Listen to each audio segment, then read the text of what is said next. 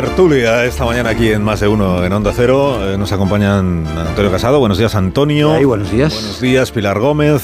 Hola, buenos días. Buenos días. Qué abrigaditos venís todos esta mañana, me doy cuenta. Buenos días, José Antonio Vera. Buenos días. Eh, ya hacéis bien. Venís abrigados y despeinados, porque hace muchísimo viento, muchísimo frío. Y buenos más, días. más que va a hacer, ¿eh? Buenos días. Buenos ¿Esto que no lleváis Marta, sombrero? Que así se despeina uno menos. Es verdad, Marta es de sombrero.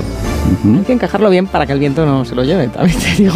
No tienes una gomita, pues sí, por debajo para. No, lo pongo a rosca. A rosca. Amón Rubén, buenos días. ¿Qué tal, también Carlos? ¿Cómo para estás? ti. Pues muy bien, muchísimas gracias por tu interés, que Sabes que siempre sincero, es sincero. eh, sincero. Bueno, pues, mm, pues, pues sin anestesia, que decía Ábalos, ¿no? O sea, es el tema. Es, es una situación, eh, no sé si es inédita, yo no recuerdo un episodio similar, no. Eh, de que la dirección de un partido político, a quien fue su número 3, que no estamos hablando de un cualquiera, estamos hablando de quien fue el jefe del aparato del partido, que es, es el secretario de organización, le dé un ultimátum de 24 horas para que abandone el escaño. Y si no, pues, si no, lo, lo que está previsto, y en el PSOE ya dan por hecho que salvo sorpresa, eso es lo que va a suceder hoy. Lo que está previsto es que se le comunique al, al diputado que ha sido eh, reo de insubordinación eh, o de rebeldía, como se quiera llamar, y que se le abra, por un lado, un expediente, un, procedimiento que puede acabar en la expulsión del partido, puede acabar, pero que de momento de, lo- de donde se le expulsa es del grupo parlamentario. Claro. Y que se le mande al grupo mixto. Yo no recuerdo un episodio. Ah, Es que, según lo has este. dicho, yo inmediatamente he pensado en Roldán, pero inmediatamente, Ah, no, no. inmediatamente Sí, has explicado la diferencia que hay entre una aventura personal Mm. y una aventura que afecta a todo el partido. Eh, en este caso es en el, en el que está eh, este señor Ábalos, que efectivamente no es cualquiera. Es que, es que eh, Ábalos, esto me recuerda a aquello que estudiábamos en la clase de la, filo- de la ontogenia y la filogenia. El pecado de una persona no borra los pecados del grupo. Es decir, el, pecado de este individuo no va a arreglar los problemas que tiene en estos momentos la especie. Por eso yo creo que el hecho de que este hombre haya estado eh, en esos puestos, secretario de organización, parte fundamental del, del hecho fundacional de eso que llamamos el, el sanchismo, eso que Fernando Sabater dice que es el, eh, la versión venenosa del socialismo. Eh, claro, ahí estaba. Eh, No, era el único, pero era fundamental. Y estaba también Susana Sumerci, el alcalde de Jun, y estaba Adriana Lastra, y estaba Margarita Robles, eh, pues todo aquel, aquel grupo, pero él, era fundamental y lo siguió siendo en los puestos que, que ocupó. Eh, esto me, lleva mm, a pensar que en realidad el, problema con el que mm, se enfrenta el, el país, con el que se enfrenta el sistema, es el de este el de este partido, el del PSOE, que en estos momentos pues tiene unos pecados que trascienden a la aventura personal de, de Ábalos. ¿A qué me refiero? Pues a la desnaturalización, la pérdida de, de identidad del, del partido, la entrega a, a compañeros de viaje pues eh, poco recomendables. Es decir, el hecho de, un partido amordazado por Sánchez y un Sánchez dependiente de, de los independentistas, eh, mm, los conflictos institucionales que está habiendo, esto es lo que me lleva a pensar que hemos entrado en otra etapa, que ahora, a partir de ahora, yo creo que el PSOE se va a dedicar a achicar agua para retrasar, para retrasar el hundimiento. Pero yo creo que esto no tiene marcha atrás. Hay gente que me dice, confunde los, de- los deseos con la realidad. Hombre, pues claro que los confundo. Ojalá los confundiéramos todos, ¿no? Porque por lo menos no solamente nos, nos, eh, nos libraría del, del desaliento y del cabreo y de la, de la decepción, sino que, sino que formaríamos una realidad, desde luego, bastante más, bastante más agradable que la que estamos pasando. Por eso digo que me parece que el problema no es tanto Ábalos, que sí, evidentemente, ¿no? Eh, el problema es eh, la organización que tiene detrás. Sí, junto a todas estas cuestiones que habéis comentado, la relevancia que tiene un personaje como Ábalos, de Ábalos, que, que era ministro, pero eh, era el 3 del PSOE, pero es que no solamente eso, o sea, Ábalos era una persona cercana, mm, de la máxima cercanía del presidente del gobierno. Cuando es de la máxima cercanía es porque empezaron a emprender juntos, pero es porque eh, mm, en las relaciones personales, en los cumpleaños, en, en los viajes, o sea, eh, el presidente del gobierno se ha quedado en la casa de Ábalos en Valencia, ha dormido en su casa. O sea, la relación es muy cercana, no solamente de los dos, sino de los matrimonios. Por tanto, mm, el nivel de conocimiento que tiene Ábalos de tantas y tantas cosas del partido, pero no solo del partido, sino del presidente del gobierno, es tal que este es un problema para el presidente del gobierno.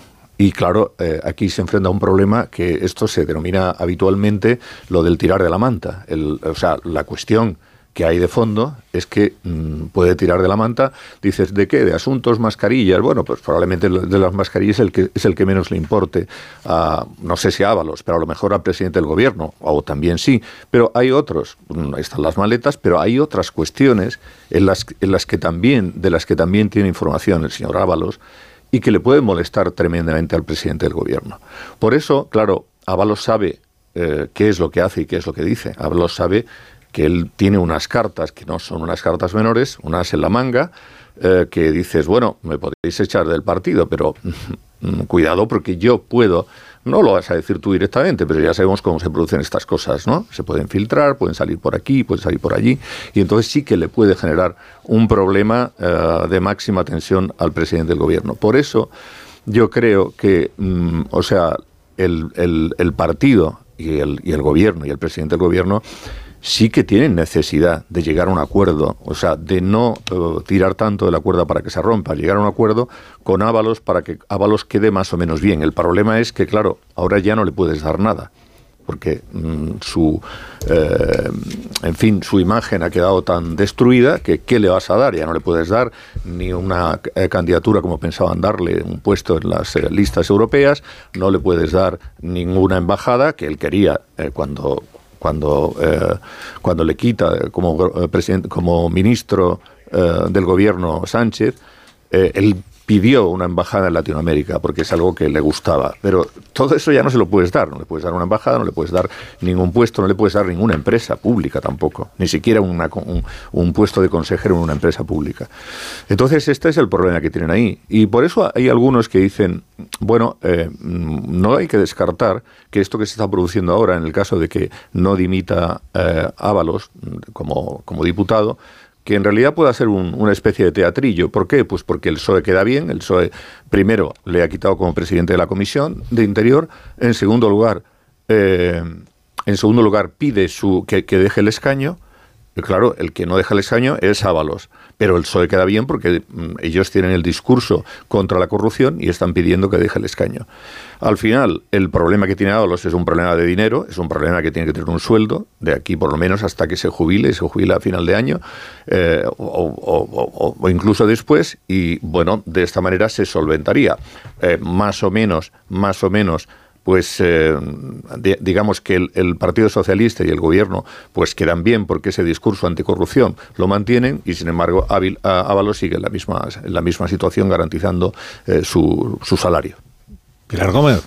Bueno, yo creo que eh, Ábalos desde, desde el fin de semana, cuando leemos lo, lo, que ha ido planteando o qué, o qué soluciones ha intentado pactar, Em, aunque parezca extraño, él desde el primer momento, eh, yo por lo que podía hablar, como se dice, con su entorno, em, tiene, muy, tiene muy claro que, que, que, em, es un, cortafuegos y, él no es tanto eh, una cosa de lo que pueda o no pueda decir, sino como de puro pragmatismo. Ábalo lo que ha venido a trasladar al presidente es eh, yo me fui o me echaste cuando era ministro de Fomento, me tuve que buscar la vida porque no tenía ingresos, al no ser que la investigación demuestre que no sepamos que Ábalos tiene una cuenta en Benidorm, que es donde esta dama tiene sus... Eh, em, sus em, ingresos, eh, pero Ábalos lo que vino a decir es, oye, yo necesito una situación personal,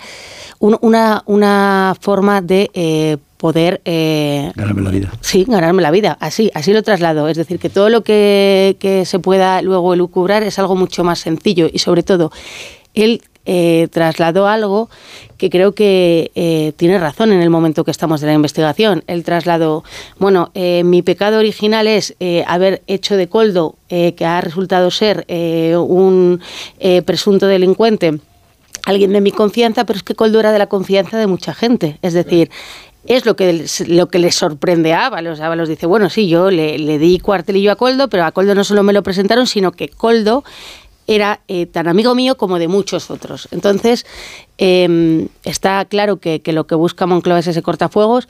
Yo no sé cuánto va a aguantar Ábalos, no tengo eh, ni idea. Eh, toda la teoría de que em, puede o no puede tirar de la manta o, o qué puede hacer Ábalos, para mí lo único que la bala es esa vuelta de Ábalos y de Carmen Calvo que fíjate, yo siempre la, he circunscrito más a una idea de que eh, Sánchez había dado cuenta que había dejado demasiada gente fuera que le podían intentar eh, mover la silla. Yo no lo relaciono tanto con eh, presuntos casos de corrupciones, sino como de, bueno, eh, había un movimiento hoy en el que Carmen Cálvaros y Ábalos estaban eh, hablando, moviéndose con gente para aquella operación de, de Sánchez, que nunca les sale, por cierto, y em, creo que por eso él volvió al, Congreso, que fue eh, llamativo.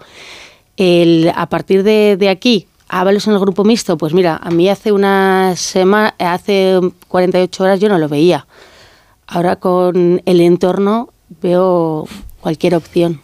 Bueno, están haciendo muy explícita la situación, la una parte y la otra, ¿no? Lo cual es llamativo porque podían haber establecido por lo menos un canal discreto que es la especialidad del gobierno, la opacidad, donde ir manifestando sus respectivas posiciones y explícitamente Ábalos traslada su punto de vista en entrevistas y en declaraciones públicas y explícitamente ayer el portavoz del PSOE le advierte que tiene, eh, le quedan una, dos horas y siete minutos para eh, eh, exponer su escaño, lo cual quiere decir que que tras el movimiento de, de Ábalos de ayer, más bien parece que se va a quedar con el acta de diputado que vaya a soltarla, lo cual convierte al, grupo mixto en un pasaje fascinante. Estoy haciendo recuento, son cinco de Podemos, Unión del Pueblo Navarro, Coalición Canaria, el Bloque Nacionalista y Ábalos. Con eso te hace sumar, ¿eh? Son nueve.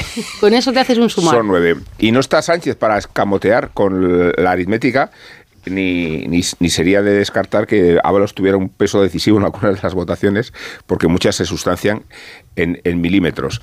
Y, por eso pienso, no que Ábalos tenga eh, información con la que chantajear, pero sí el peso específico en el partido y en la historia y la tradición, las relaciones con Sánchez, como para que su sacrificio sea suficiente. Y puede que sea suficiente.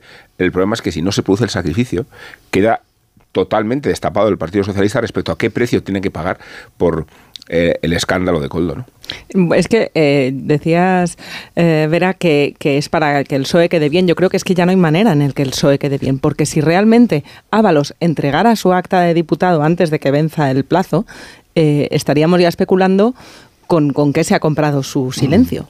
Y si no lo entrega, esa, esa, esa, bomba de relojería debajo de la mesa con la manta sin destapar eh, no, desaparece, simplemente se dilata, se retrasa. O sea que ya no hay manera en el que el Partido Socialista quede bien. Y es verdad que es muy inaudito lo del ultimátum, pero no que exista el ultimátum, seguro que ha habido más veces. Es que, como decía Rubén, es que sea público, que, que se hayan expuesto eh, de esta manera el, el, órdago que les puede salir, que les puede salir muy mal. Me parece que tiene muy mala salida ahora el Partido Socialista para quedar bien, para quedar como Dalí de la lucha contra la corrupción, porque el cortafuegos que habían puesto les está abrasando. Y, y Ábalos él mismo ha reconocido la validez de la responsabilidad política como motivo para dimitir, porque podía apelar a la presunción de inocencia, decir que su nombre no aparece en ninguna en la instrucción del caso y que se están precipitando las cosas. Pero es que él mismo dijo en la sexta el sábado que si fuera ministro dimitiría por responsabilidad política. un mensaje letal a, los pero compañeros. Está, pero está dejando patente su propia incoherencia, porque él acepta la responsabilidad política como motivo para dimitir. Lo que pasa es que para dimitir como ministro, ahora como diputado, ese listón moral desaparece. Marta, la responsabilidad política, que es a mí mi duda en todo esto, y sabiendo que, que el señor Ábalos, claro que tiene una responsabilidad, pero la responsabilidad política, ¿dónde la colocas? En que Ábalos le tenía de chofer, en la persona que le trajo, en el presidente del gobierno que le puso como ejemplo. ¿Dónde está la responsabilidad un totalmente política? abstracto. Se llama este responsabilidad mediática. Eso eh, es. Se trata de ofrecer a la opinión pública una cabeza que tenga la suficiente envergadura como por dar por resuelto el episodio. Y la cabeza más débil, la más débil. Y creo que la cabeza ya no aguanta. Hombre, ¿qué, ¿qué, papel tenía Ábalos ahora? Quiero decir. El que ya estaba defenestrado. Claro, es decir, Ábalos que era un diputado que le habías, como he recordado antes, le habías traído porque le habías echado de ministro y como bien contaba antes Alcina, se los va recolocando. Sí, claro, no es el presidente del, la presidenta del Congreso de los Diputados, pero el, el, el, poder lo, lo tiene, acumulado en todo lo que sabe del partido, en todo lo que estamos sabe dando por bueno que sabe cosas, estamos dando no por pero no. tienen por qué ser delictivas, pero, pero lo que sabe eh, yo quiero pensar que es justo al revés. Eso es, por eso te quiero meter en problemas que ni hay manta de, que ni hay, quiero pensar que ni hay manta de la que tirar ni hay escándalos que aflorar porque porque si no tú eres el PSOE y no llegas a esta situación con el señor Ábalos. Pública. Claro no, llegas a desafiarle a que cuente lo que quiera. Si, si, tienes la seguridad de que Ábalos eh, si tú le aprietas al final y le mandas al mixto, entonces él va a ir a los medios de comunicación o va a filtrar y vamos a empezar a conocer escándalo tras escándalo del gobierno socialista, entonces te cuidas mucho de llegar a ese escenario, ¿no? Tú eres el gobierno, tú eres Sánchez y dices, Ábalos, no me le apretéis tanto que nos puede montar muchos líos. Si se le ha apretado tanto, yo quiero pensar que es porque no hay ningún lío posible. O porque se desconocen los líos que hay. Ábalos era, caza mayor, era caza mayor y ahora es caza menor. No, a ver, yo creo que en esta historia de Ábalos, en esta historia de Ábalos hay muchas cosas que no sabemos absolutamente nada. Lo primero que tenemos que saber y no sabemos es por qué le quita de ministro. Ábalos era el hombre de máxima confianza, el, personaje que ellos utilizaban, pues por ejemplo, para el tema de las maletas de Delsi. ¿Eh? razón, entonces, razón de más para que tú eres Sánchez y lo que quieres es llevarte bien con Ábalos. Bueno, claro, por eso, por eso le llevarte bien no por es eso le quita, pero le recoloca le recoloca. Pero llevarte bien no es decirle públicamente, eh, te vas a tu casa en 24 horas o te mandamos al mixto y te sacamos del partido. Eso no es llevarse bien. ahora todo el mundo tiene que quedar bien y el PSOE pues tiene que ser leal a su discurso anticorrupción y por tanto tiene que ser coherente y por tanto hacer El PSOE podía haberse acogido a lo de siempre, que es una investigación que está en sus primeras fases. El señor Ábalos no aparece ni siquiera mencionado en, el sumario. nadie le ha incriminado, nadie le ha imputado. en el PSOE la doctrina es que mientras no te imputan no hay nada Es verdad, Carlos, eso tiene todo el sentido, pero tiene el sentido racional y no siempre se dicen las cosas racionalmente. Si el PSOE mañana, mañana me, me, desmentiría a mí mismo con todo esto que estoy diciendo ahora en función de lo que salga. Pero, pero si el PSOE, si Sánchez realmente, Sánchez y Santos Serrán temen que Ábalos pueda empezar a tirar de mantas y a sacar un montón de pufos y de no sé qué, y de, y de, Delsi y de no sé qué, pues lo que no haces es esto, ¿no? Pero a lo mejor no es una decisión tomada a sangre fría, a lo mejor es una decisión como otras que ha tomado este gobierno, por, por, por, poner, dar un puñetazo encima de la mesa, porque le han sacado de quicio, porque se le escapa la cosa de su control, que no, todas las decisiones son racionales. no te das un puñetazo a ti mismo. No, pero, yo creo que... Al guardián de los secretos vamos a... Me sale una palabra fea. Vamos a hacerle la vida imposible al guardián de los secretos para que lo cuente. Yo creo que es más sencillo. es pues más sencillo. Yo no creo que tengan ese buscas una salida personal. Pero, el, problema es que Álvaro es lo que ahora tiene que garantizar, que para él es fundamental, es no quedarse, no quedarse absolutamente sin nada, sin empleo. Esto es lo fundamental para él. Cuando le quiten de ministro no pasa nada, porque él tenía dos años de, carencia y por lo tanto le estaba cobrando el 80% del sueldo como ministro, y no pasa nada. pero después le, colocan rápidamente, porque Sánchez sabe que tiene que colocar a Ábalos. Él sabe que lo tiene que colocar. Y ahora también es bueno que la solución sea buena para, para, para ambos, pero es muy difícil que sea buena porque claro, ninguna de las cosas que te puede pedir vos tú se las puedes dar. Eso es negocio. La mejor solución es la, ser que, buena es la que va a quedar. Desde el momento en que se exterioriza toda la negociación. Pero a mí Y que se convierte en un desafío público de una parte a la otra y viceversa. que, le pones una hora.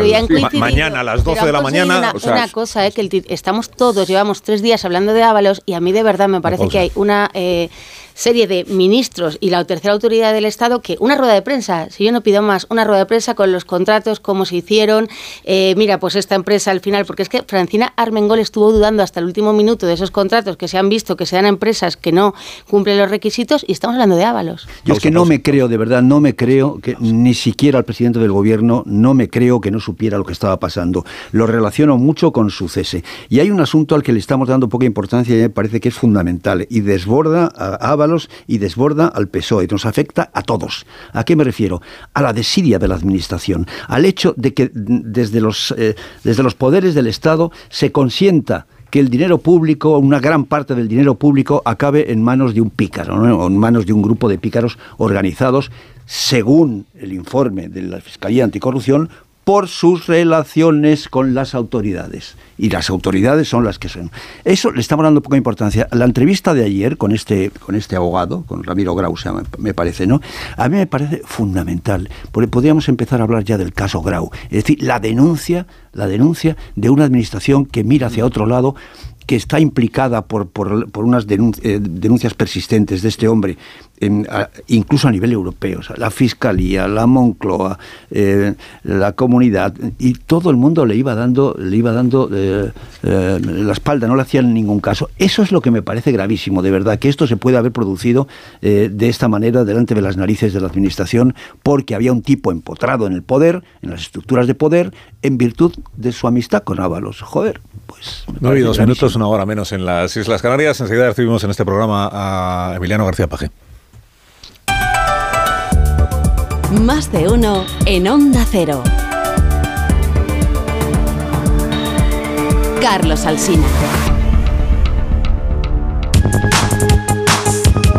jueves loco, jueves loco, jueves Este jueves 29 de febrero ven a Cepsa y podrás acumular un 20% en saldo por tus compras en nuestras tiendas si eres del club Cepsa Go. Disfruta del jueves loco hasta que alguien ponga un poco de cordura. Consulta condiciones en cepsa.es. Hay dos tipos de motoristas, los moteros que disfrutan la carretera como nadie y los mutueros, que hacen lo mismo, pero por menos dinero. Vente a la mutua con tu seguro de moto y te bajamos su precio sea cual sea. Llama al 91 555 Hay dos tipos de motoristas, los que son mutueros y los que lo van a ser. Condiciones en Mutua.es.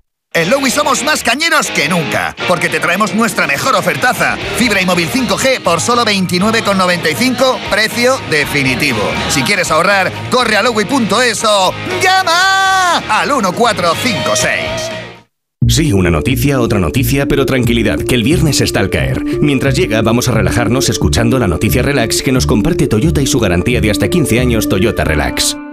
Las ofertas solo tres días no duran cuatro días, ni cinco, ni únicamente dos. Las ofertas solo tres días duran eso, solo tres días. Y hay que aprovecharlas para llevarse, por ejemplo, un rape entero fresquísimo por solo 8,99 euros el kilo. En tienda web y app. Solo hasta el jueves en Supercor, Hipercor y Supermercado El Corte Inglés. ¿Qué necesitas hoy? Precios válidos en Península y Baleares.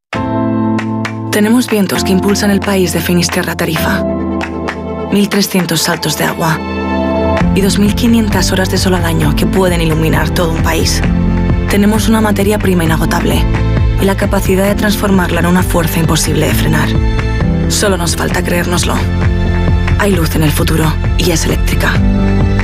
AELEC, Asociación de Empresas de Energía Eléctrica, EDP, Endesa e Iberdrola. Securitas Direct, ¿en qué puedo ayudarle? Buenas, llamaba porque quiero instalarme una alarma. ¿Ha sufrido algún robo? No, pero lo han intentado mientras estábamos en casa de mi madre celebrando su cumpleaños y ya no me quedo tranquila. Pues no se preocupe. Si usted quiere, esta misma tarde le instalamos su alarma. Protege tu hogar frente a robos y ocupaciones con la alarma de Securitas Direct. Llama ahora al 900-272-272. Hola, soy Jesús Calleja. ¿Sabéis cuál es el verdadero sabor del agua? El agua de mi tierra, el agua mineral Teleno. Recuerda, agua mineral Teleno dijeron que los radares eran por tu seguridad. Que cobrarte por aparcar en la calle era para que tuvieras sitio. Y que las zonas de bajas emisiones eran por tu salud. Ni seguridad, ni aparcar, ni salud. Esto solo va de meterse en tu cartera. No eres su cajero automático. Reacciona, responde, recurre. De vuelta, que no te lío. De vuelta, 900-200-240. 900-200-240. O devuelta.es. ¿Cansado? Revital. Tomando Revital por las mañanas recuperas tu energía, porque Revital contiene ginseng para cargarte las pilas y vitamina C para reducir el cansancio. Revital, de Pharma OTC. Con Avis y Viajes El Corte Inglés, tu fin de semana irá sobre ruedas. Haz una escapada en coche desde 25 euros al día en fin de semana y sin gastos de cancelación. Con Avis te sobrarán acompañantes para tus próximos viajes. Consulta condiciones en Viajes El Corte Inglés. Estoy buscando unos neumáticos casual, con un look de entretiempo y tal, para la playa, la nieve, la lluvia, vamos, para todo el año. Si lo que quieres es algo que agarre con todo, los neumáticos cuatro estaciones son tendencia. Aprovecha el 2x1 de Peugeot Service con las mejores marcas y triunfa en cualquier pasarela, esto carretera. Condiciones en peugeot.es.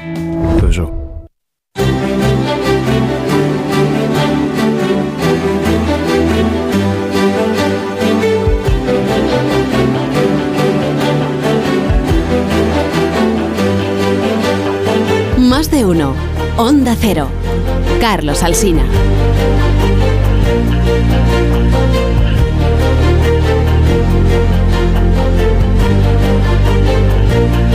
Hoy seis minutos, una hora menos en Canarias, en tertulia con Pilar Gómez, Antonio Casado, José Antonio Vera, Marta García Ayer, Rubén Amón. Si os parece, conectamos con el extrarradio del Partido Socialista, que es donde, según Oscar Puente, se encuentra Emiliano García Paje, el presidente de Castilla-La Mancha. Señor García Paje, buenos días.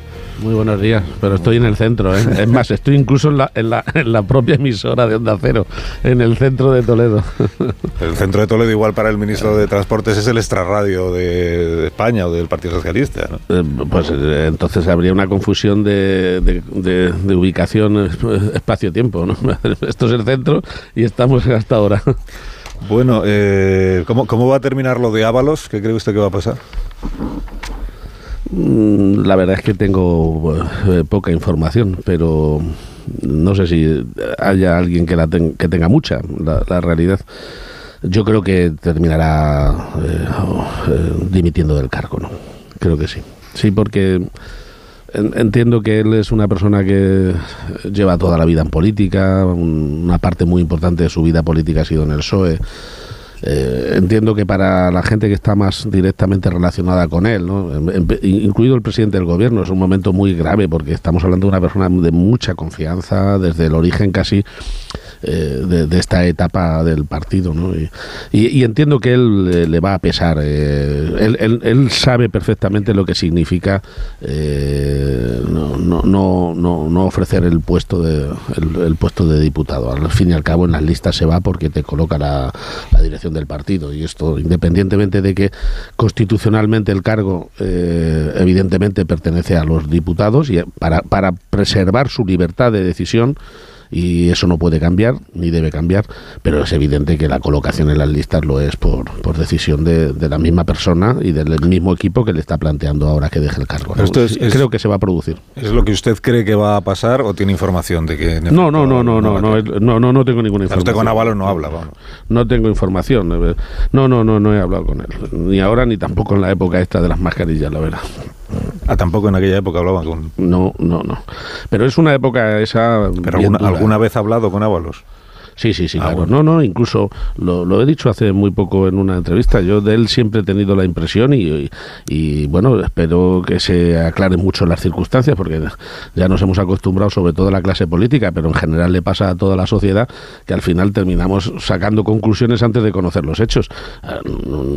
¿Va a haber derivada política? Siempre. ¿Va a haber consecuencias políticas? Siempre. En política todo pasa, pasa, pasa, factura de una manera o de otra. Pero la realidad es que yo no me he imaginado a Ábalos en, clave de, sí, de, estar en política y obviamente mientras estás en política cobras de la política, como es lógico, pero no, no me he visto en una afición por, por lucrarse personalmente, ¿eh? lo, digo en serio. Y, y, eh, eso no quiere decir nada para lo que significa la responsabilidad política. Eh, después de cuarenta y tantos años de democracia hemos llegado a establecer una responsabilidad política casi universal. si no por un tema, por otro, al final siempre hay responsabilidad política. Antes nos preguntábamos aquí sobre qué es la responsabilidad política. Porque claro, el señor Ábalos está diciendo yo no he robado, yo no he permitido, o sea, yo no estaba al tanto de que nadie se había corrompido por muy cercana que fuera mi relación con el tal Coldo, yo no estoy imputado, yo no estoy mencionado en sumario, entonces yo ya no soy ministro, soy un diputado, represento a los ciudadanos que me han, que me han votado. Mm, ¿En qué, en qué consiste su responsabilidad política para tener que irse? Bueno, básicamente hay una relación evidente cuando alguien nombra a la gente y, y cuando además eh, en los hechos que se denuncian o se investigan, este caso o cualquier otro, eh, me vale como teoría, eh, pues uno se supone, se da por hecho que tendría que ser conocedor, ¿no? Eh, de manera que, que, que esa responsabilidad, en este caso en concreto, yo creo que salta a la vista, ¿no? Salta a la vista. Y creo que la dirección del partido, para ser exacto, y lo dice alguien que saben que, que discrepa abiertamente de, de- sobre todo de lo relacionado con la política territorial, con el, independentismo, yo creo que la dirección del partido hace bien en, en- no en plantear un cortafuego, sino en plantear un listón claro, un listón evidente, eh, porque es su responsabilidad y en ese sentido no me parece que lo han dejado claro para todos los que especulan con que si hay que tirar de la manta, ¿no? Yo no, no- me resulta una palabra una palabra amable eso de tirar de la manta, porque si encima se ofrece como recomendación da por hecho que el que lo recomienda es que sabe perfectamente cómo funcionan estas cosas, lo cual no es muy halagüeño. Pero bueno, la realidad es que cuando el Partido Socialista, la dirección del partido, les plantea que tiene que tiene que dejar el acta, está marcando un antes y un después.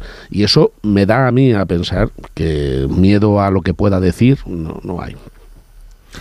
Claro, si habla usted de la responsabilidad en el que nombra, eh, por lo que sabemos, el primero que apadrina, por llamarlo así, a Coldo es eh, Santos Sardán, que es quien se lo trae a, a la sede de Ferraz y quien le encomienda responsabilidades, no sé exactamente cuáles, pero, No, en, pero- el, en el aparato pero- del partido, ¿no? Pero yo creo que hay en todo una proporcionalidad y una relación directa con, con los hechos, ¿no? Siempre. No, no es, no es fácil acotar el concepto de responsabilidad en ningún sentido y el de la política menos todavía, ¿no? De manera que hay que ir haciendo camino al andar. Es lo que venimos haciendo en esta democracia, ¿no?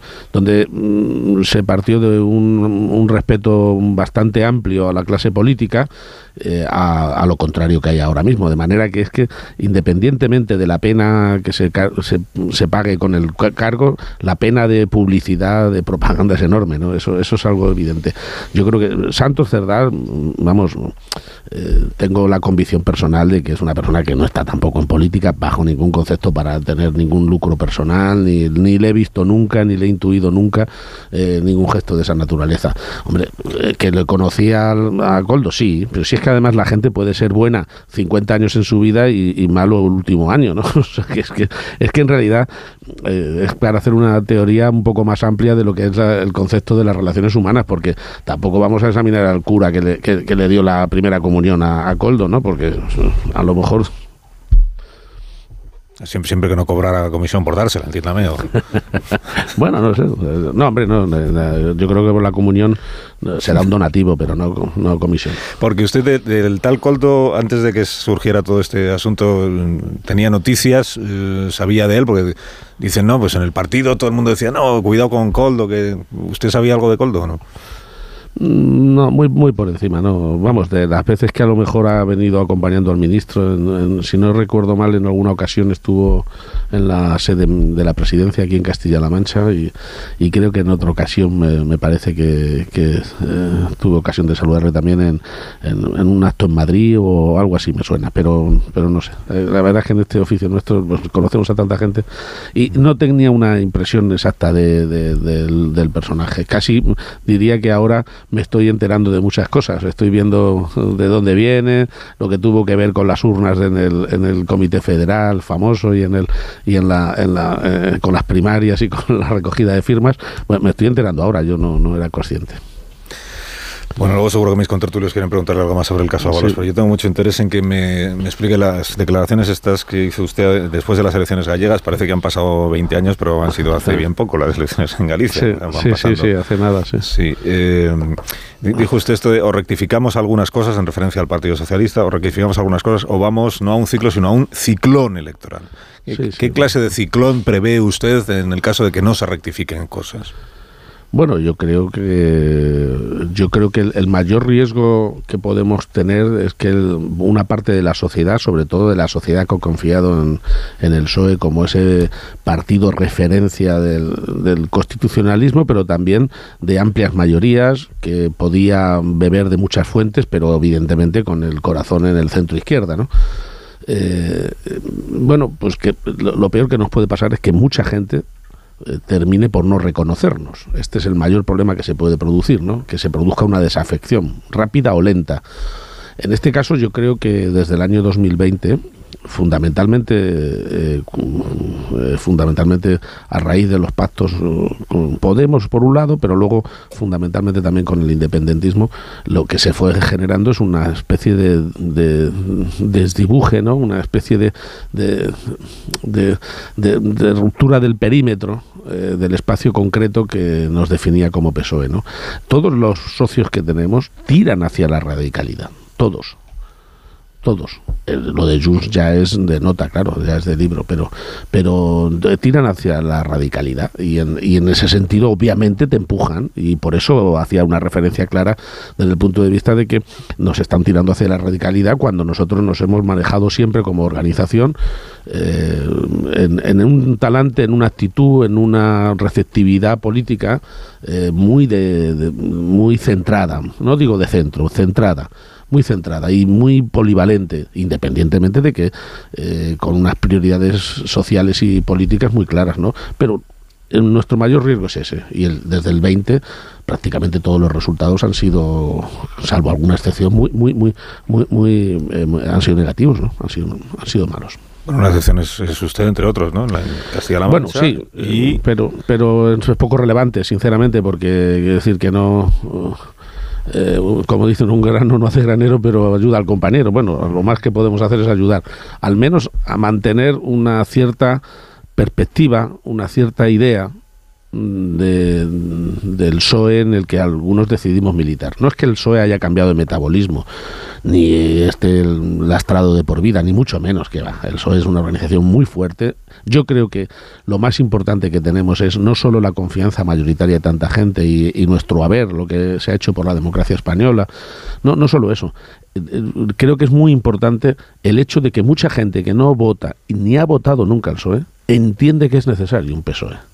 Estamos hablando del PSOE que fraguó los grandes acuerdos, ¿no? El, PSOE que, que, realmente eh, pasa de 0 a 100 mucho más rápido que un bólido con, en la época de Felipe González, ¿no? ¿Es posible un PSOE sin Pedro Sánchez al frente? Y, pasará, obviamente, y sin paje. ¿eh? claro, claro, claro. ¿Cuál, será antes, el sin Sánchez o el sin paje? Eh, pues es probable que eh, tenga yo menos vida política que el presidente del gobierno, aunque solo sea por edad. Mm. ¿Y cómo cree que llegará el final de cada uno de ustedes? Pues ojalá y lo supiéramos, eso es que pagaba yo dinero por saber exactamente. No crea, no crea que, no pagaba yo dinero ahora mismo por, por saber qué, va a terminar pasando. Lo peor que se lleva en esto. ¿Cómo le gustaría a usted retirarse? ah, pues con, pudiendo ir por la calle sin tener que agachar la cabeza. ¿Y cómo le gustaría que se retirara Sánchez? Eh, eso, Hombre, pues yo entiendo que a él le gustaría lo mismo y a todos nos gustaría que él pudiera también salir así, porque eh, en su salida, cuando sea, eh, que no la veo tampoco inmediata, pero en su salida buena o mala está también la capacidad del PSOE de reinventarse cada vez que hay una época, ¿no? Hemos tenido ya varios secretarios generales, ¿no? No es, el, no es, no, es un drama en sí mismo, es una cadena. O sea, lo que, lo que ve usted es que el día que no esté Sánchez cambiará mucho el PSOE. O sea, no habrá una continuidad en el bueno, proyecto. Mm, bueno, yo creo que lo esencial es que podamos ir adaptándonos a las circunstancias. El PSOE es un partido que se ha acomodado bien a los propios cambios que nosotros hemos operado en la sociedad española. Tampoco tiene sentido ver la realidad del 2024 con los ojos de 1978, eso es evidente, ¿no? Hemos operado muchos cambios, en muchos casos hemos sido protagonistas de los cambios y, no tendrían mucha lógica que siguiéramos anclados, ¿no? Ni en la melancolía, no se trata de tener melancolía, pero sí de tener muy claro lo esencial, lo esencial del proyecto, que se definió históricamente, pero que se definió de una manera muy contundente y muy mayoritaria mm, desde la Secretaría de, Felipe González, ¿no? y la presidencia del gobierno.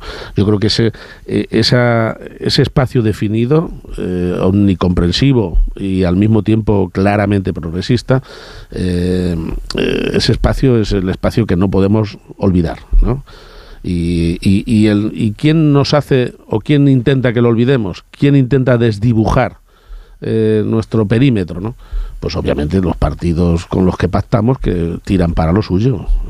Eh, todo tiene lógica, las coaliciones, los pactos obligan a veces a cesiones, pero bueno, todo tiene también una proporción y unos límites, ¿no? Y, y yo creo que aquí hay demasiada poca gente que manda mucho demasiados pequeños partidos que mandan demasiado, ¿no?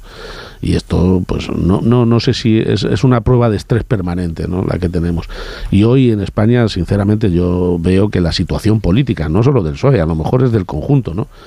Eh, pero desde luego también del PSOE es un poco de, es laberíntica, es laberíntica. Y es más, es un laberinto en el que no tengo nada claro que haya salida, ¿no? ¿Y si no hay salida? ¿Qué pasa si no hay salida? Pues eh, nos quedamos en el laberinto a vivir para siempre. Bueno, habrá que gatear y subir para ver desde arriba, ¿no? O que o una extracción, como dicen los, como una extracción por arriba, ¿no? Yo creo que sí, que se puede salir, eh, se puede salir por arriba. En un momento determinado la gente, cuando digo por arriba quiero decir que la gente tiene más perspectiva que nosotros. Eh, el PSOE puede salir de este laberinto. Mm, tengo mis dudas porque obviamente estamos en él. Y eso es la incertidumbre que le pasa o le debe pasar a todo el que se pierde en un laberinto. Ahora, quien no está en el laberinto es la sociedad española, que esa eh, sí que puede sacarnos a nosotros y a toda la clase política. Eh, ¿Está usted más solo que la una en, el, en estas reflexiones en el Partido Socialista? O sea, eh, eh, ¿Qué va, qué va, qué va, qué va? ¿Qué va, qué va, qué va, qué va, qué va? ¿Cuántos son ustedes los, los que están bueno, no sé, no, no, llevo, no, no, tengo, no tengo, la, no tengo la ventaja de poder hablar con tranquilidad es que no eh, y de no tener una ambición orgánica ni estar en ninguna conspiración es que puedo decir las cosas como piensan. Todo el mundo eh, intuye o cree que estamos detrás, yo o algunas otras personas que de, decidimos hablar en público, que estamos detrás de, de una organización o de una corriente y eso es, no solo es falso sino que además es estéril. Yo le aseguro eh, le aseguro que hay muchísima gente que comparte lo esencial lo esencial. Otra cosa muy diferente es que los partidos políticos eh, son como los edificios. eh, tienden a mantenerse de pie. Y, y por consiguiente no, no nadie espere que juguemos nadie a demoler el edificio porque es más fácil que cambiemos los inquilinos empezando por quien les habla no no, entiendo, entiendo, que no se trata de demoler el edificio. Quienes lo habitan lo que quieren es, si acaso, hacer reformas o hacer claro, una rehabilitación, una, un mejoramiento de, del, del edificio, pero, sí, pero sí. lo que le pregunto es cuántos inquilinos son los que quieren hacer reformas o mejorar el edificio. Me dice usted, son, son mucha gente, mucha gente, pero yo solo le oigo a usted, sí, un, que... un, poco a Juan Lobato, un poco. Sí, eh, no, hay, hay, mucha gente. No, una cosa es la, la hablar en público. Eh, los que tenemos escaparates, somos proyección pública, eh, y querramos o no, tenemos que hacerlo, porque la sociedad nos reclama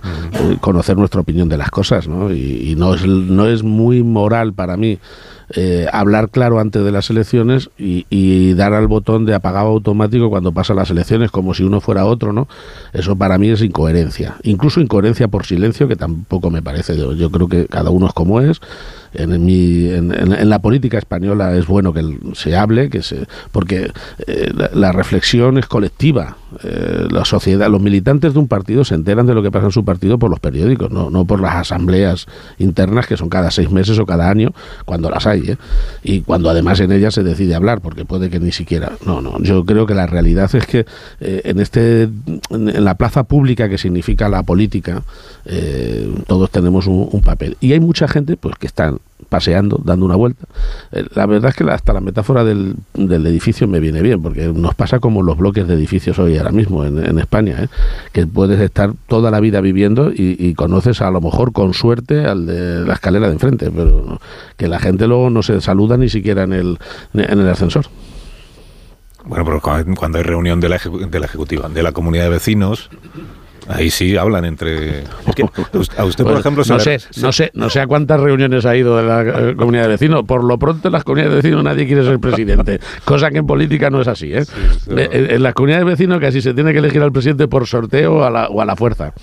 Eso es verdad. No, es que esto de la comunidad de vecinos me sirve porque cada vez que hablamos con algún dirigente del PSOE eh, que no está en las posiciones de usted y Sí, le preguntamos sí. por usted siempre nos siempre, al menos aquí siempre dicen lo mismo que es bueno esa, eh, su, es, tiene todo el derecho del mundo a tener posiciones críticas en algunos en algunos asuntos que no es en todos en algunos asuntos sí, pero el lugar donde hay que manifestar las, las discrepancias es en, en, el seno de los órganos del partido y, y no y no cara al público porque, porque entonces le hace el juego a la derecha hay que saber qué camiseta lleva uno es, es lo que dijo el otro día María Jesús Montero creo ¿no? uno bueno, tiene que saber qué camiseta viste ¿no?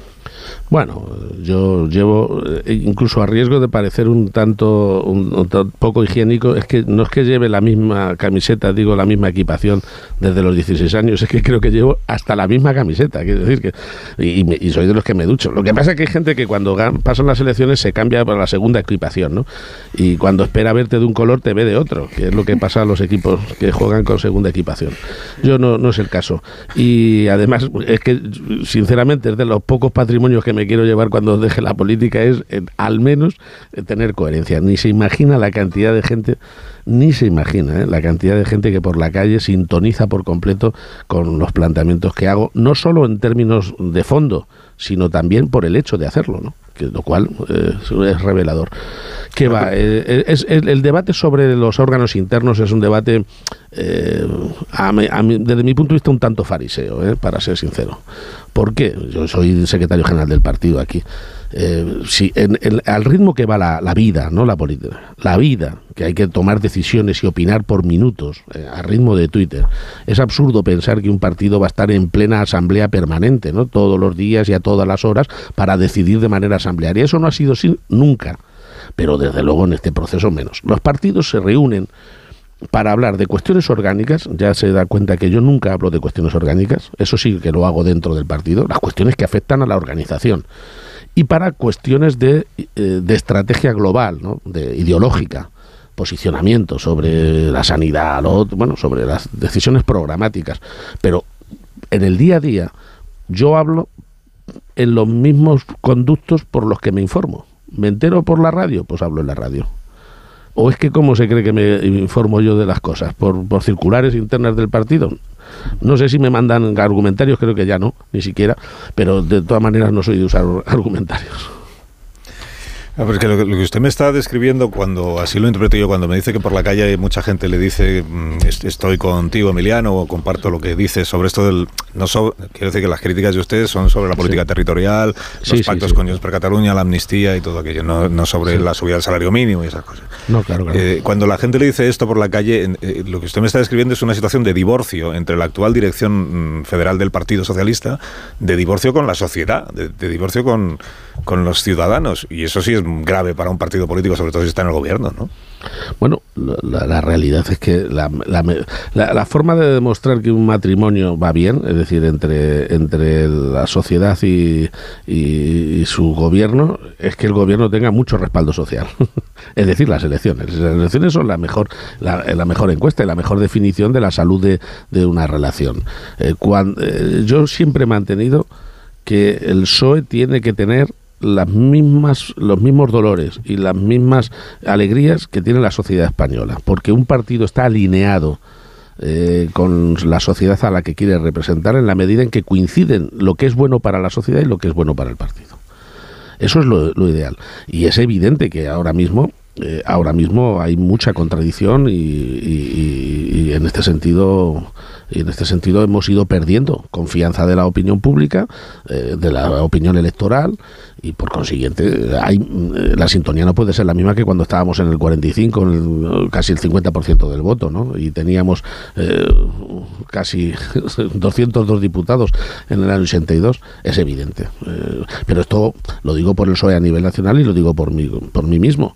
Eh, yo he tenido un, buen resultado, estoy enormemente orgulloso, como comprenderán, y eso, más allá de que te permite gobernar con estabilidad y además aquí aprobamos los presupuestos y no tenemos que estar todos los días mirando el reloj para ver si aguantamos una hora más, pero, pero lo cierto y verdad es que eso que es importante, pero es importante sobre todo para uno mismo, a mí lo que me preocupa, lo que me importa es que noto que estamos en sintonía con la gente que, y además creo que es la primera obligación de un gobernante. ¿eh? Mm. No, no inventarse el pueblo que tiene que, al que tiene que administrar, ¿no? es, conocerlo, conocerlo y si es posible quererlo. Cuando Felipe González dijo aquello en un, en un acto con, mucho público en Madrid, o nos ponemos todos bajo la cobija de paje o qué va a ser de nosotros, eh, ¿usted cómo, cómo lo interpretó usted?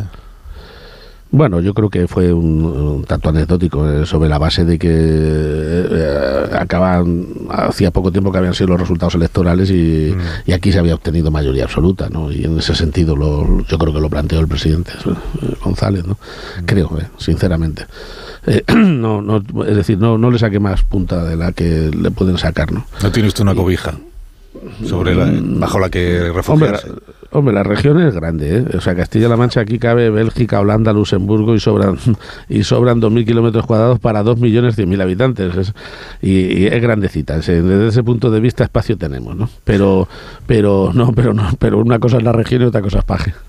Antonio Casado quiere plantearle una pregunta. Eh, sigo con, Felipe González. ¿Habla usted con él? ¿Cree que hay alguna posibilidad de que pase de, a juzgar por sus declaraciones públicas del sermón de la montaña a, algún tipo de, iniciativa? Eh, ¿cómo, lo ve? Eh, ¿Tiene conversaciones habituales? Bueno, alguna que otra, pero sobre todo lo que hago es escucharle y seguirle todas sus declaraciones porque creo que con toda la trayectoria que tiene a sus espaldas eh, a Felipe González le pasa una cosa que es envidiable para cualquier político de los que nos consideramos de nacimiento, vamos, de vocacional, y es que nació con, con un don para la política, sin, sin duda, ¿no? Es probablemente de los políticos más relevantes de, de, desde luego del siglo XX y de esta parte, ¿no? Del siglo XXI, pero en España y fuera de España. Pero eh, aparte de ese don, como decía, tiene, eh, tiene la, ventaja de que suma las las piezas del puzzle de una manera extraordinaria y por tanto sigue siendo hoy ya con su veteranía, sigue siendo un GPS perfecto para saber mm, cómo orientarse, ¿no? Y yo creo que siempre hay que atenderlo, eh, eh, evidentemente. Pero no creo que se le pueda exigir que tome acciones concretas. Primero porque evidentemente es, es presidente, ha sido secretario general. Creo que bastante servicio le hace al partido y le cuesta a veces caro las críticas más inmisericordes. Unas que están programadas, otras que van por ordenador y ya solo le dan al botón y ya sale directamente el ataque, eh, y, otras que son espontáneas y sinceras. Pero la verdad es que mm, su posición de comodidad podría ser no tener ni que opinar y nadie le estaría exigiendo nada, ¿no? Eh, pero yo creo que hace un servicio extraordinario eh, ofreciendo luz luz, que no tiene por qué ser toda la verdad, ni yo tampoco, ni, ni los que hablamos. Aquí se trata simplemente de que, de que juguemos eh, a plantear cada uno nuestra perspectiva, nuestra visión y con esa contribuir al, al puzzle, ¿no? Al, al, mosaico que ha sido siempre el Partido Socialista. Y él es muy relevante, desde luego, sí. Vera, sí. El problema, em, Emiliano, es que eh, si, claro, si se reconoce que el partido está en la situación en la que está, pero nadie da el paso en otro sentido, pues al final las cosas eh, se terminan quedando igual y se puede llegar pues a una situación incluso peor. Y claro, mm, algunos le señalan a usted, Felipe González, pero hay también gente que dice que usted a la hora de la verdad siempre pues, eh, dice las cosas muy abiertamente, pero a la hora de la verdad el último paso no lo da. ¿Usted ha pensado alguna vez en, no sé, en, que hay que dar el paso y que quizás eh, la persona indicada pues es usted misma? Bueno, eh, vamos a ver. hay gente que efectivamente dice, usted habla pero no actúa. Bueno, yo creo que en política el 90% de nuestro trabajo es la palabra, ¿eh? La política es dialéctica fundamentalmente, de manera que sí tiene importancia hablar y crear contexto y crear ambiente y, e intentar influir en el diálogo social que significa la política. ¿no? Por tanto, bueno, eh, algún valor tendrá hablar cuando sobre todo se critica a los que no lo hacen, ¿no? Pero mm, mm, militar en un partido político significa precisamente lo contrario de lo que se exige a veces.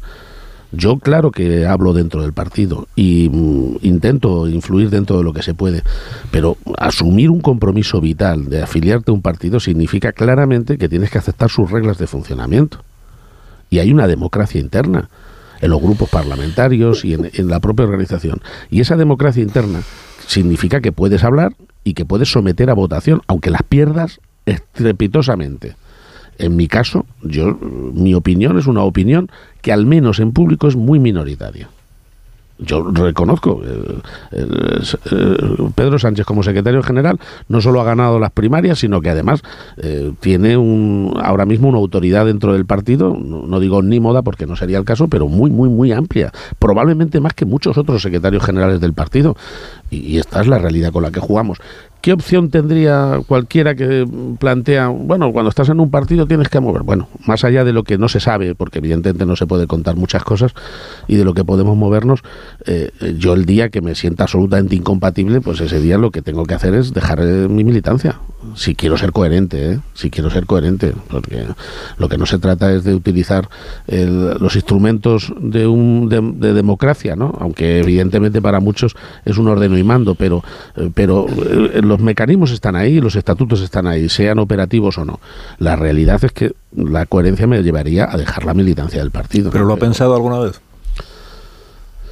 Mm, no, no, no, no porque no porque tengo la perspectiva. no que está sonando así, ¿eh? No, no, no, no, es que no, es que quería decir, quería decir que lo que he pensado más de una vez es en dejar la política. En general, porque la política es para los que nos la tomamos muy en serio, de verdad. Yo no doy lecciones a nadie, ¿eh? pero yo sufro por las noches, soy de los que le cuesta dormir, duermo con pastillas hace muchos años, pero porque me, llevo los problemas a, casa, ¿no? Eh, bueno, pues, eh, pero, pero sin embargo me encanta, yo no puedo quejarme, no me quejo lo más mínimo, estoy orgulloso de lo que me ha pasado en la política, lo que me ha pasado en la vida, pero es que al mismo tiempo estoy pleno porque estoy haciendo una cosa que me apasiona. Mm. Ahora, dicho eso, también me, priva muchas veces de satisfacciones y a veces me da muchos disgustos. Y, mm, es raro que en política la gente esté sin pensar una vez a la semana o casi 15 días que, si no se estaría mejor de otra manera, porque de verdad que más allá de lo que parezca, eh, hay unas dosis de ingratitud, de violencia mm, dialéctica y de, y, de estrés eh, ante el escaparate permanente. ¿no? Y eso pues te lleva a pensarlo. Ahora, la militancia no, porque por una razón, porque el PSOE es un partido muy veterano, son 150 años casi, es un partido histórico eh, que no se ha tenido que redefundar, ¿no? Eh, ni cambiar sus siglas ni nada, al contrario. Y es un partido que por tanto ya ha visto muchas circunstancias y las ha pasado, las ha pasado con las de Caín, ¿no? De manera que las hemos pasado muy mal eh, con democracia, sin ella, en muchas circunstancias hemos ganado, hemos perdido, y por tanto tienes esa sensación cuando estás dentro de un partido de que, mm, bueno, esta etapa, por dura que le pueda parecer a algunos, a otros será magistral, eh, es una etapa, y por tanto hay que verlo con esa perspectiva.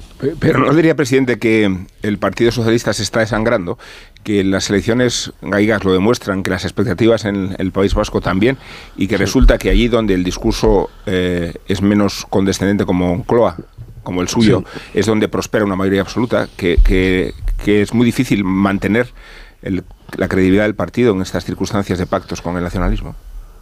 Bueno, lo, cierto y verdad es que estamos viviendo, como digo, una, eh, una, una especie de... Llevamos una etapa de, demasiada cesión a, a, elementos muy estrábicos de la política española, que además son minoritarios que encima son minoritarios. Es que da la casualidad de que Esquerra o Junts son, eh, en estas últimas elecciones han sido de los peores resultados que han sacado.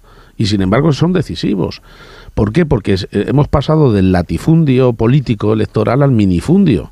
Y, ahora se trata más de, de, echar la táctica, es demasiada táctica y poca estrategia. Eh, el tactismo permanente de estar mirando eh, si este partido saca tres, cuatro, para poder tener muletas en las que apoyarnos. Yo creo que en la vida hay que ir de frente y decir, queremos un proyecto mayoritario y queremos la mayoría, sin miedo sin miedo de ningún tipo, ¿no? Y esto a veces pasa, falta en, la, en la, política. Eh, yo llevé muy mal que 15 días o 20 días antes de empezar la campaña de las autonómicas, le aseguro que casi todos los alcaldes que yo conocía del PSOE y presidentes autonómicos, un año antes, daban por hecho que se iba a revalidar. El ambiente era muy bueno con los ayuntamientos y con las comunidades autónomas.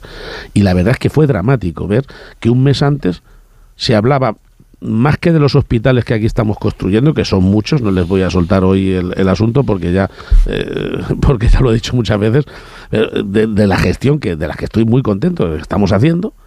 Eh, aquí ya me gustaría que algunos se quisieran imitar a, a Castilla-La Mancha en políticas sociales y en el estado del bienestar. Bueno, en vez de hablar de eso se hablaba de Bildu. Y esto no deja de ser pues enormemente duro y, que casi eh, fuera más importante que el presidente que se presentaba a la reelección, como era mi caso, le diera un golpe a Bildu, un golpe por lo demás absolutamente convencido, quiero decir que no que yo no tengo que impostar nada, eh, y, y, en vez de estar hablando de lo que estamos haciendo de gestión y de los proyectos que tenemos para los próximos años. Pero así es la vida y así es la política, ¿no? Eh, termino. Eh, Jordi Sevilla eh, declaró en una entrevista en el diario El Mundo la semana pasada, la actuación del PSOE con Emiliano García Paje me recuerda al estalinismo. ¿A usted también? Bueno, hombre, yo se lo puse a Jordi un mensaje de agradecimiento porque siempre le he tenido como una gente, una persona con mucha cabeza, muy sensato, sinceramente, y que además se explica muy bien, ¿no? Y que es coherente también. De manera que eh, creo que eh, no, coincidiría en el estalinismo como tal, pero sí, sí en que eh, es más importante, es más importante alimentar, no la disidencia, porque no es el caso, ni la confabulación, que a mí, por juntarme el otro día esperando a los reyes con el presidente de Andalucía, el de Murcia y el de Valencia, me, me hicieron una campaña de confabulación, una cumbre como la de las Azores, poco más o menos, nos habían colocado. Y estábamos esperando en la, en la fila los reyes, o sea, fíjese ya lo que es la política.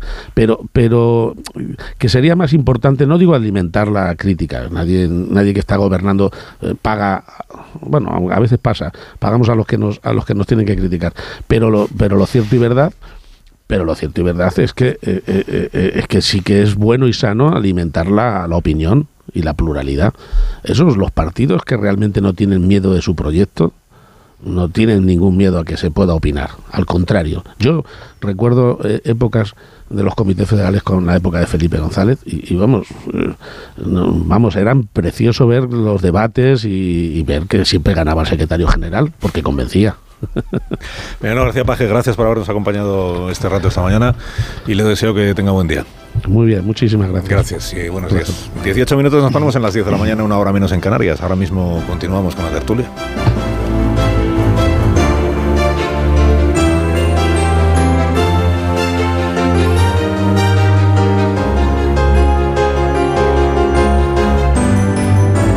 Más de uno. Onda Cero. Carlos Alsina. La palabra ladrón puede significar dos cosas. Clavija donde poder conectar tu coche eléctrico o persona que roba el cable de tu coche eléctrico. Ahora el seguro de coche eléctrico e híbrido enchufable de línea directa también significa dos cosas. Que además de ahorrarte una pasta, también te cubre el cable de recarga en caso de robo. Cámbiate y te bajamos el precio de tu seguro de coche sí o sí. Ven directo a lineadirecta.com o llama al 917-700-700. El valor de ser directo. Consulta condiciones. Descubre los diseños exclusivos y los productos innovadores de las tiendas porcelanosa. Piezas de gran formato, griferías con sistemas de ahorro, cocinas de inducción invisibles, la casa de tus sueños está en Porcelanosa. Y ahora, del 1 al 16 de marzo, aprovecha los días Porcelanosa con descuentos muy especiales. Porcelanosa. Dime, Pilar. Oye, ¿sabes que Yastel me ha vuelto a mejorar la tarifa? Ya, y por el mismo precio que sí. ¿Y sin pedirlo? Claro, es que esto te hace mejoras así porque sí. ¿Y qué va a ser lo próximo? ¿Que me cambien a mi marido por Jesús Vázquez? Cualquier cosa. Seamos sinceros, a todos nos gusta mejorar. Por eso en Yastel volvemos a mejorar las tarifas por el mismo precio. Llama al 1510. Cariño, vamos a cambiarnos al plan estable verde de Iberdrola, que paga siempre lo mismo por la luz, todos los días, todas las horas, durante cinco años, pase lo que pase. Interrumpimos la emisión por una noticia de última hora. Nos están invadiendo los extraterrestres. Pase lo que pase. Pase lo que pase. Y ahora, además, llévate 100 euros con el plan estable verde de Iberdrola. Contrátalo ya llamando al 924 24 24 o en iberdrola.es. Consulta condiciones en la página web. Iberdrola. Por ti, por el planeta. Empresa patrocinadora del equipo paralímpico español. En Carglass te ofrecemos el mejor servicio y de forma respetuosa con el medio ambiente. Por eso, nuestros talleres cuentan con contenedores específicos para reciclar los parabrisas sustituidos y otros cristales y así darles una segunda vida. Carglass cambia, Carglass repara. ¿Molestias en la garganta? Juanola Propolis al rescate. Juanola Propolis pastillas blandas ayudan a suavizar la garganta de forma natural gracias al efecto que producen en la mucosa bucofaringe al chuparlas. Juanola número uno en ventas. Cuida de tu garganta. Con Avis y Viajes El Corte Inglés, tu fin de semana irá sobre ruedas. Haz una escapada en coche desde 25 euros al día en fin de semana y sin gastos de cancelación. Con Avis te sobrarán acompañantes para tus próximos viajes. Consulta condiciones en Viajes El Corte Inglés.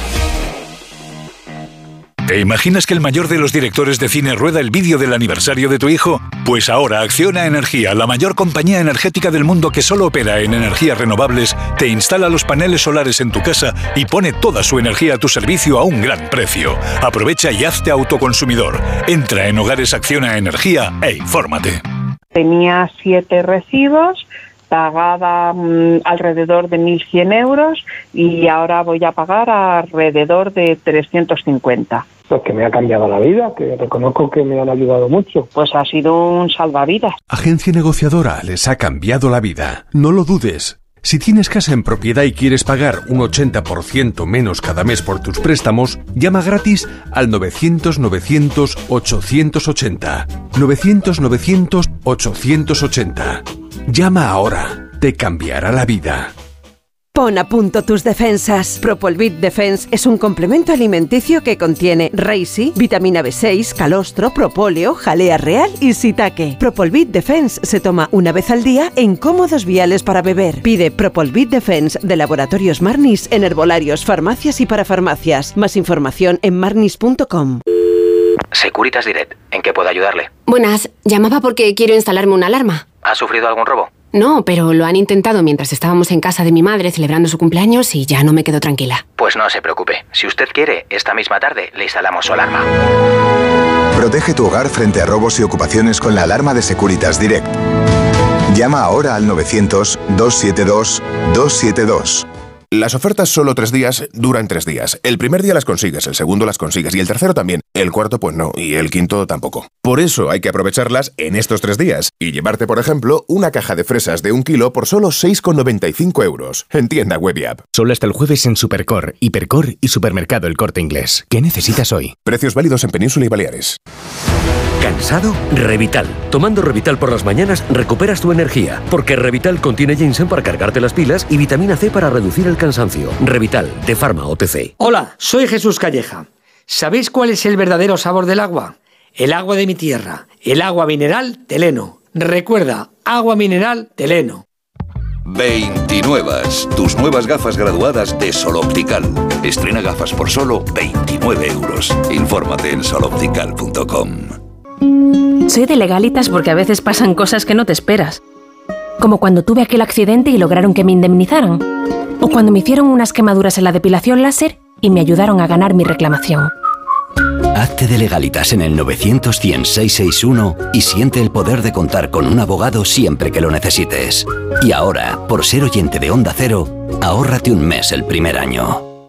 La vida es como un libro, y cada capítulo es una nueva oportunidad de empezar de cero y vivir algo que nunca hubieras imaginado. Sea cual sea tu próximo capítulo, lo importante es que lo hagas realidad. Porque dentro de una vida hay muchas vidas, y en Cofidis llevamos 30 años ayudándote a vivirlas todas. Entra en cofidis.es y cuenta con nosotros. Vodafone te trae Dazón con Fórmula 1, MotoGP y otras competiciones. Llama al 1444 y llévate por solo 40 euros fibra móvil y televisión con el primer mes de Dazón Esencial de regalo. Llama ya al 1444. Vodafone. Ahorro para expertos. Expertos en ahorro. En Brico de Po tenemos lo que necesitas para tus proyectos. Puertas, ventanas, pavimentos, cocinas, baños, herramientas. Lo tenemos.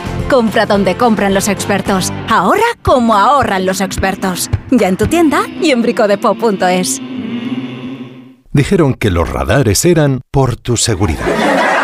Que cobrarte por aparcar en la calle era para que tuvieras sitio y que las zonas de bajas emisiones eran por tu salud. Ni seguridad, ni aparcar, ni salud. Esto solo va de meterse en tu cartera. No eres su cajero automático. Reacciona, responde, recurre. De vuelta, que no te lío. De vuelta, 900-200-240. 900-200-240. O devuelta.es. You are the one for me, for me. Hoy con Endesa tienes una oferta formidable. Elige Formidable Solar y ahorra 1.300 euros en dos años. Además, instala tus placas solares desde solo 58,97 euros al mes. Porque todo Endesa es formidable. Consulta condiciones y contrata ya en el 990 90 16, en los puntos de venta Endesa o en endesa.com y empieza a ahorrar. En cofidis.es puedes solicitar financiación 100% online y sin cambiar de banco. O llámanos al 900 84 12 15. Cofidis, cuenta con nosotros.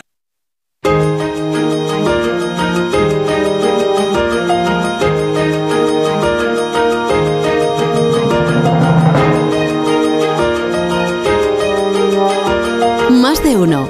Onda Cero. Carlos Alsina.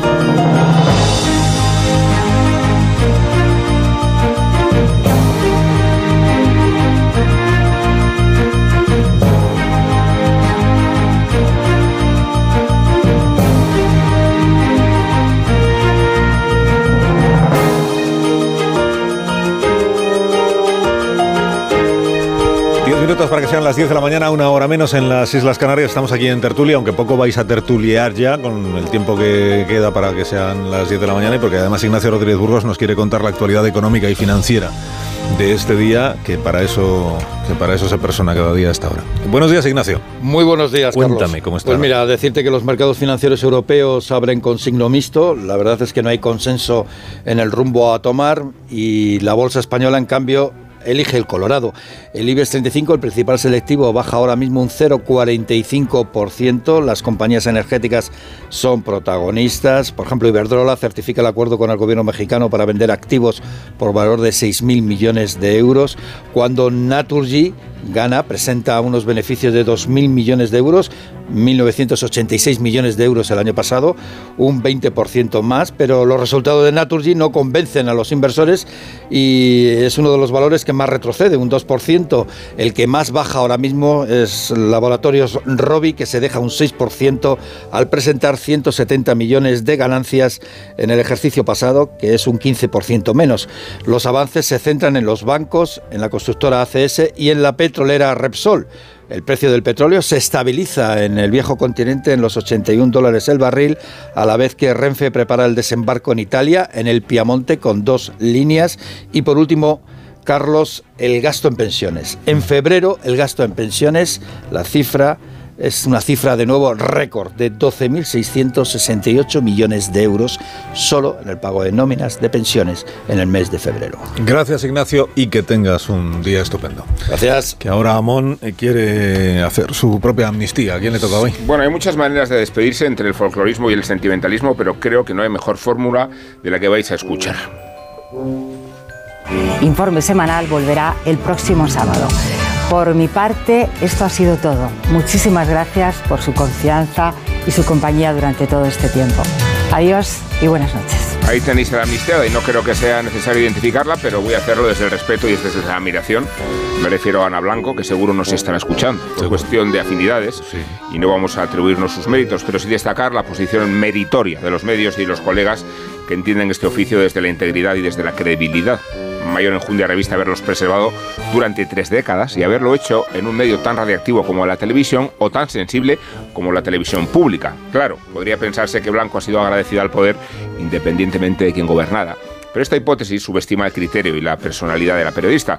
Había logrado incluso una suerte de intemporalidad y no con programas de entretenimiento, sino con los contenidos más vulnerables. Ana Blanco no parecía envejecer siquiera no se la puede desplazar de la memoria ni de la costumbre. Quiero decir, Carlos, que Ana Blanco seguirá presentando los telediarios sin necesidad de presentarlos, ni de ir a Torre España.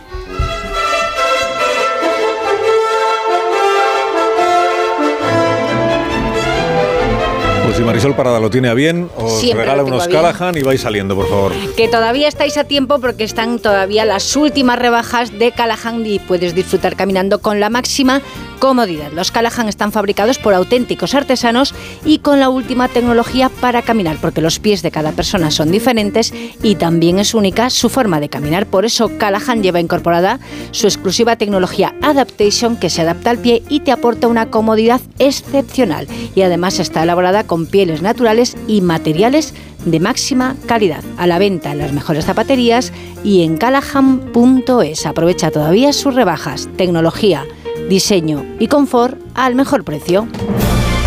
Deseo de todo corazón que tengáis un día verdaderamente inolvidable. Está en, marcha la cuenta atrás. ¿eh? A las 12 termina el ultimátum. Adiós. No ha hecho más que empezar esto. Adiós Antonio, adiós Pilar Gómez, adiós Marta, Adiós, adiós. adiós Amón, hasta Adiós, mañana. Carlos. Cinco minutos llegamos a las noticias de las 10 de la mañana, una hora menos en Canarias.